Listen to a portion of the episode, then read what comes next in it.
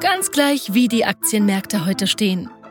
Ob der Bär mürrisch grummelt oder der Bulle mutig mit den Hufen scharrt. Wir machen Sie fit für Ihren langfristigen Erfolg an der Börse. Willkommen beim Privatinvestor Podcast. Hallo, liebe Zuhörer, ein herzliches Alaf aus Kölle.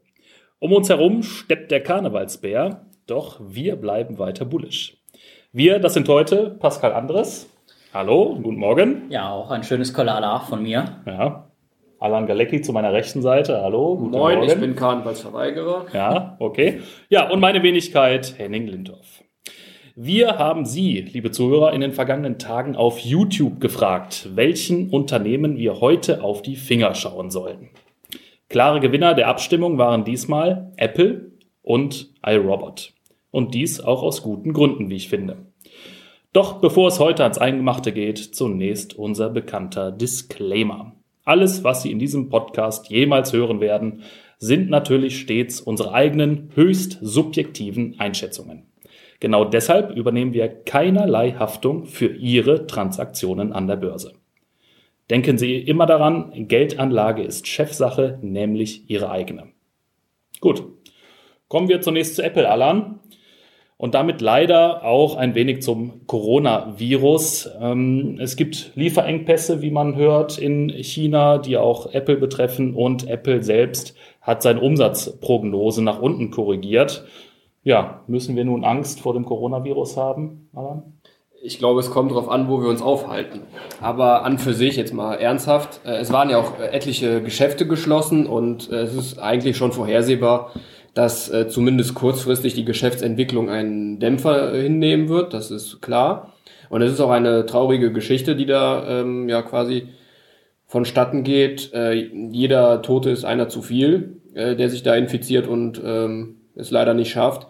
Aber äh, wenn wir jetzt uns auf ähm, ja, auf das Wirtschaftliche wieder ähm, besinnen, dann äh, sind wir eigentlich der festen Überzeugung, dass das eine kurzfristige Geschichte sein wird, dass man jetzt in den im ersten, vielleicht im zweiten Quartal noch äh, ja einen kurzen Dämpfer mit äh, je nachdem welches Unternehmen ja einen etwas herberen Einbruch sehen werden.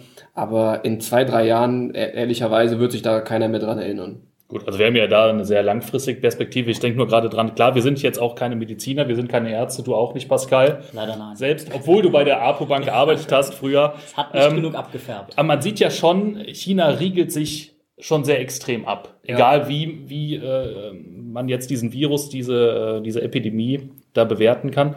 Ähm, wie lang wird das anhalten? Also man sieht, ich glaube, äh, acht der zehn größten Häfen sind schon geschlossen in China. Ähm, wird das wirklich nur jetzt ein Quartal dauern? Also man hört ja auch in anderen Medien, ähm, da wird ja schon sehr auf die Panik, auf den Panikknopf gedrückt. Also wenn wir jetzt ein bisschen rechnen und kalkulieren, vor ungefähr einem Monat fing die Thematik ja an sie ist immer noch aktuell und wir können dann grob über den Daumen peilen, dass das ganze erste Quartal oder der Großteil des ersten Quartals davon betroffen sein wird. Deswegen können wir uns eigentlich schon darauf einstellen, dass dann im April, im Mai, wenn die nächste Berichtsphase anläuft, dass es viele Enttäuschungen geben wird. Das Entscheidende wird dann aber sein, wie die Ausblicke sein werden. Welchen Ausblick vermutest du oder habt ihr schon irgendwie konkretes Ziel vor Augen? Also ich könnte mir vorstellen, es kommt ja immer äh, gerne oder es wird immer gern gesehen, wenn äh, die Ausblicke ähm, ja so, so, so mittelmäßig sind, also im Sinne von, dass sie nicht enttäuschen, aber auch, dass nicht zu viel erwartet wird, damit es für die Unternehmen nicht allzu schwer ist, diese dann auch zu erfüllen oder zu übererfüllen. Hm. Das ist so meine persönliche Erwartung. Okay, vielleicht nochmal konkreter zu, zu Apple selbst. Klar, Coronavirus im Moment äh, drückt da schon eben die Prognosen. Ähm, was sind im Moment so die Werttreiber im Unternehmen? Ähm, ja, also wenn wir noch ähm, ein, zwei Jahre zurückblicken, dann wollte eigentlich keiner mehr was von Apple wissen. Die Aktie war am Boden, sie war oder zumindest weit unten und vor allem bewertungstechnisch, das ist ja für uns wichtig, äh, war sie extrem lächerlich günstig bewertet mit dieser dicken Netto-Liquiditätsposition. Äh, ein Multiplikator von 10 bis 12, das ist ja wirklich äh, ja, fast schon eine Schrumpfung eingepreist mhm. gewesen. Ähm, das Unternehmen ist nach wie vor vom iPhone abhängig, das ist klar. Ähm, interessant ist aber, wenn man jetzt schaut, vor, vor einiger Zeit wurde noch gesagt, ja, das iPhone, das hat seine beste Zeit hinter sich, das hat jetzt sowieso schon fast jeder in der Tasche, also mhm. von denen, die sich dafür interessieren. Die Felder sind vielleicht abgesteckt. Äh, genau. gibt eine große Gruppe, die haben Android. Ja. gibt eine große Gruppe von Kunden, die äh, setzen auf Apple und sind da eben die Kultanhänger, sage ich mal. Genau, das ist mhm. mehr oder weniger schon so verteilt. Mhm. Und ähm, technisch sind die Sprünge sowieso eher überschaubar und ähm, der ja, Handywechselzyklus, so nenne ich das mal, der hat sich ja auch eher verlängert von zwei auf drei Jahre, vielleicht teilweise sogar vier Jahre, wenn man sich auch das Topmodell kauft gekauft. Und man nutzt sowieso in den seltensten Fällen äh, das volle Potenzial eines solchen Gerätes aus. Ja. Die meisten telefonieren und schreiben damit nur und gehen noch ins Internet, aber ob die Kamera da jetzt wirklich äh, eine etwas größere oder bessere Linse hat, die Brennweite ein bisschen besser ist, das äh, interessiert ja keinen ja, letztendlich. Okay. Ja. ja, und im Endeffekt, ähm, jetzt ist das so, dass das ähm, iPhone mit der neuen Generation wieder stark an Beliebtheit gewonnen hat, also zumindest von der medialen Wahrnehmung, würde mhm. ich jetzt sagen. Und das hat die Aktie natürlich massiv getrieben. Die Zahlen hat das einfach nur Marketinggründe oder warum kommen die neuen Geräte so gut an? Also sie, sie werden gut, mhm. sie werden gut gekauft. Also jetzt rein von von der Technologie, außer jetzt der deutlich längeren Akkulaufzeit, kann ich da nicht unbedingt irgendwas okay. ausmachen. Mhm. Ähm, es, es, kommt halt sehr gut an. Vielleicht war jetzt auch wieder so ein neuer Wechselzyklus, das kann auch sein, ja. dass die Leute in den letzten ein, zwei Jahren ähm, da eher abgewartet haben. Mhm. Das könnte ich mir vorstellen. Auf jeden Fall, wenn man sich die Aktie anschaut, bewertungstechnisch, das Bild hat sich komplett gedreht ja. und das Unternehmen ist jetzt mit einem ja, Kurs-Gewinn-Verhältnis im mittleren 20er-Bereich bewertet. Also schon sehr ordentlich. Und das ist schon sportlich und ja. äh, in, in, auf dem Niveau sind ja auch Unternehmen wie äh, Microsoft und mhm. äh, Alphabet unterwegs und die haben halt deutlich höhere Wachstumsraten vorzuweisen. Ja. Habt ihr in den Fonds schon Apple ein bisschen abgebaut oder seid ihr immer noch? Wir sind in den Fonds tatsächlich in Apple schon rausgegangen. Mhm. Und zwar nicht komplett. Kom komplett, komplett ja, ja. ja. Und zwar ähm, eben be aus bewertungstechnischen Gründen. Wir mhm. schauen immer, wie ist das Chance-Risiko-Verhältnis. Also man, man muss da die Emotionen außen vor lassen, ganz wichtig. Mhm. Ähm, ich selber mag ja die Produkte, aber ich, ich habe dann äh, auch ähm, in der Berechnung kein äh, Potenzial mehr ermitteln mhm. können. Ja. Für mich. Anderes Thema, was bei äh, in Sachen Apple äh, diskutiert wurde in den letzten Tagen und Wochen, sind die Aktienrückkäufe. Es gibt äh, Medien, die sagen, ist eher schädlich. Ne? Dieser, dieser Kurssprung oder dieses äh, exorbitante Kurswachstum der Aktie ist allein auf die Aktienrückkäufe zurückzuführen. Deshalb bitte Vorsicht. Wir haben das schon an diversen Stellen diskutiert, aber vielleicht kannst du hier äh, unsere Position noch mal ein bisschen zusammenfassen, was das Thema Aktienrückkäufe angeht, speziell auch mit Blick auf Apple. Also Apple hatte vorher ja auch schon Aktien zurückgekauft und teilweise war das äh, Rückkaufprogramm sogar noch größer, als es jetzt ist. Und da stand der Kurs deutlich niedriger und ähm, trotz der Rückkäufe ist der Kurs auch gefallen. Hm. Deswegen würde ich da jetzt nicht zu viel hineininterpretieren. Es mag sein, dass das ein bisschen Auftrieb gegeben hat. Es war aber auf jeden Fall nicht äh, der alleinige äh, Treiber des Ganzen. Es hat ein bisschen mitgespielt, ja, wahrscheinlich, aber entscheidend war das Kippen der Stimmung von ähm, das Unternehmen wird pleite gehen. Hm. Das war ja teilweise wirklich äh, so in den Medien zu entnehmen, bis ähm, ja, das Comeback des iPhones, das ist wieder alles super. Ja, richtig, ich erinnere mich. So vor drei, vier Jahren, da gab es Artikel in den Medien, äh, wo gesagt wird, ja gut, alles schön und gut, iPhone, iMac, läuft alles wunderbar, aber es kommen keine neuen Ideen von genau. Tim Cook. Und seit Steve Jobs äh, nicht mehr äh, auf der Welt ist und nicht mehr da eben äh, mitmischen kann, kommt nichts Neues mehr von Apple. Ne? Das war so die Grundthematik da vor ein paar Jahren. Genau, das ist ja. so der Grundtenor, mhm. ähm, was aber auch äh, vielen gar nicht bewusst ist oder auch äh, falsch dargestellt wird, ob jetzt absichtlich oder nicht, sei mal dahingestellt.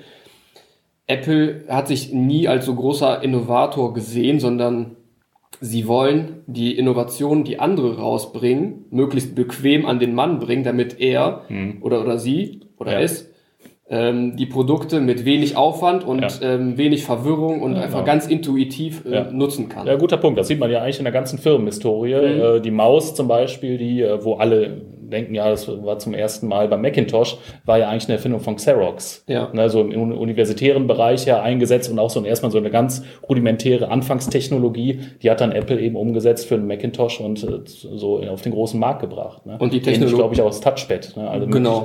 Und die Technologie für den Touchscreen vom mhm. iPhone selber, das hat man auch zugekauft. Ja. Und dann haben die sich äh, eingeschlossen, da gab es mhm. so, eine, so eine Doku, habe ich mal dazu gesehen, äh, dann haben die da rumprobiert, versucht das äh, ans Laufen zu ja. bekommen. Das war auch keine eigene Erfindung. Mhm. Es geht wirklich nur darum, den Leuten das so bequem wie möglich zu machen und sie in diesem Ökosystem zu halten. Ja. Ähm, man sieht ja auch, dass äh, es gibt also viele verschiedene Smartphone-Anbieter, es gibt verschiedene Tablet-Anbieter, aber es gibt kein zweites Unternehmen, was dieses Ökosystem System bietet. Man kann mhm. davon halten, was man will. Die einen sehen das als Gefängnis, die anderen sehen das eben als Paradies. Ist ja convenient dann, ne? Alles genau. bekommen alles äh, von einem Anbieter genau. und läuft einfach. Kriegst alles synchronisiert, mhm. Soft und Hardware sind ja. aufeinander abgestimmt. Mhm. Google hat es mal versucht mhm. mit dem äh, Pixel-Smartphone. Ich glaube, das gibt es immer noch, aber man hört ja auch kaum was drüber. Ich glaube, die Absatzzahlen sind da auch nicht so wirklich. Äh, es, funktio es funktioniert mhm. einigermaßen. Die Kamera ja. soll wohl auch gut sein. Ja. Aber es gibt halt kein Google Tablet, ist mir zumindest nicht bekannt. Ja. Es gibt keinen Google Computer so in dem mhm. Sinne, also so nach dem, so wie bei, beim Mac. Ja. Ähm, bei, bei Samsung ist das auch eher so ein. Mhm Ne, ja. ja also mit diesem Geschäftsmodell ist Apple da schon äh, sehr führend. Ja, und sie haben mit Abstand die dicksten Margen. Ne? Also es spricht ja. da für sich, wenn man äh, einen Marktanteil von rund 20 Prozent hat, aber hm. drei Viertel der Gewinne einsackt. Ja. Ja, vielleicht zusammenfassend zu Apple, immer noch ein sehr, sehr starkes Unternehmen, aktuell nur eben sehr, sehr sportlich bewertet, weshalb wir hier in den Fonds auch rausgegangen seid. Kann sich natürlich in der Zukunft immer mal wieder ändern, je nachdem, wenn die Bewertung runtergeht unter unseren inneren Wert steigt er wahrscheinlich auch wieder ein. Dem ist nichts hinzuzufügen. Sehr gut. Gut, kommen wir zu iRobot. Ja, die Aktie äh, war in den letzten Wochen so ein bisschen auf Achterbahnfahrt unterwegs, schon seit einem Jahr. Ähm, Stand heute hat sie sich fast halbiert oder mehr als halbiert sogar seit Mai 2019. Ähm, ja, gibt es dafür fundamentale Gründe? Seht ihr da was, Pascal? Ähm, fundamentale Gründe sehen wir da nicht wirklich. Ähm, iRobot war natürlich in erster Linie belastet durch den Handelsstreit zwischen den USA und China, ähm, der sich ja dann doch deutlich länger hingezogen hat, als äh, man das erwartet hatte. Ähm, dann hat iRobot eine, ähm, oder im ersten Schritt versucht, die, äh, die Zölle, die erhoben wurden, an die Kunden weiterzugeben.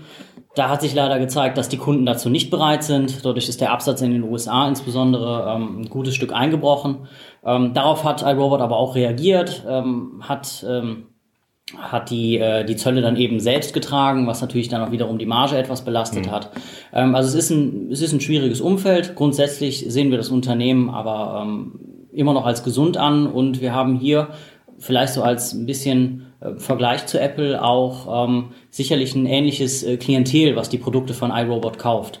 Ähm, bei Apple haben wir ähm, sicherlich ein sehr technikaffines Publikum, ähm, auch vielleicht mit einem etwas tieferen Geldbeutel. Und das ist auch genau die Kategorie Kunden, die auch iRobot an, anvisiert mit seinen ähm, ja, hochpreisigen Produkten und mit seinen Premium-Produkten, die eben ähm, deutlich bessere Funktionen haben, als das jetzt die weitere chinesische Konkurrenz hat. Und da sehen wir eine gewisse Ähnlichkeit. Deshalb war das auch ganz schön, dass wir über die beiden Unternehmen parallel gesprochen haben, weil da äh, sich sicherlich in den Kunden ähm, einiges überschneidet. Ähm, ist die äh, Fabrik, die jetzt neu gebaut wurde in, wo war sie? Malaysia. In Malaysia, die ist jetzt auch schon ähm, früher an den Start gegangen, was wir auch sehr positiv sehen, weil dadurch nämlich ähm, der Produktionsstandort China eben nicht mehr äh, so im Fokus liegt und man eben da Handelsstreitigkeiten so auf diese Damit, Art und Weise weil umgehen kann. Ist gerade in meinem Kopf diese Zollproblematik, die hört sich ja für mich schon sehr, sehr immens an. Äh, aber das will man eben langfristig umschiffen, eben durch die neuen Fabriken in Malaysia. So höre ich das jetzt raus. Also man wird, äh, das ist keine Komplettverlagerung mhm. und vor allem kann das nicht von heute auf morgen passieren. Es geht nur darum, dass man sich quasi ein, wenn auch kleineres zweites Standbein aufbaut, dass man dann gewisse Marktsegmente erstmal damit versorgen kann, mhm. äh, also aus der, aus der malayischen Produktion.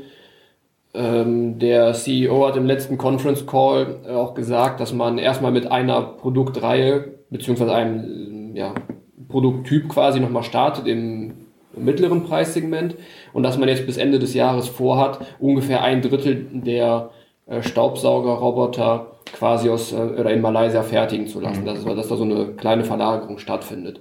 Die ist aber auch wieder mit äh, kleineren, äh, zumindest temporären Problemen belastet, denn äh, in Malaysia sind die Fertigungskosten höher. Mhm. Dafür hat man auf der anderen Seite aber die Zollproblematik nicht. Dann muss man äh, sich mit den Lieferketten auch abstimmen, dass äh, die nötigen Komponenten dahin geliefert werden oder auch von da von einem anderen Anbieter bezogen werden, je nachdem, äh, wie die Landschaft da aussieht. Also bis sich das eingespielt hat, das wird auch noch ein bisschen dauern und deswegen hat iRobot temporär auch erstmal gesagt, dass es etwas Margendruck geben wird. Okay. Aber das Wachstum ist nach wie vor intakt, die Nachfrage ist nach wie vor da. Mhm. Und ähm, es macht sich ja schon bemerkbar, wenn ein so ein Roboter, sagen wir mal, 1000 Euro kostet und dann kommen immer Zölle von ja. 20 Prozent drauf. Hm. Die Elastizität, die ähm, hm. leidet dann darunter. Ja, ne? ja, ja. Hat sich das jetzt auch so im Kurs wiedergespiegelt, also diese ganze Zollproblematik, äh, oder wie bewertet ihr die Kursentwicklung in den letzten Monaten?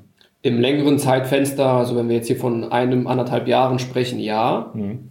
Da ist der Kurs ja um mehr als die Hälfte eingebrochen, wie du eben schon gesagt hast. Mit der Veröffentlichung der letzten Zahlen, die eigentlich ähm, ja nochmal diese schlechte Entwicklung quasi dann nachgespielt haben, ist der Kurs ja um 15 Prozent gestiegen.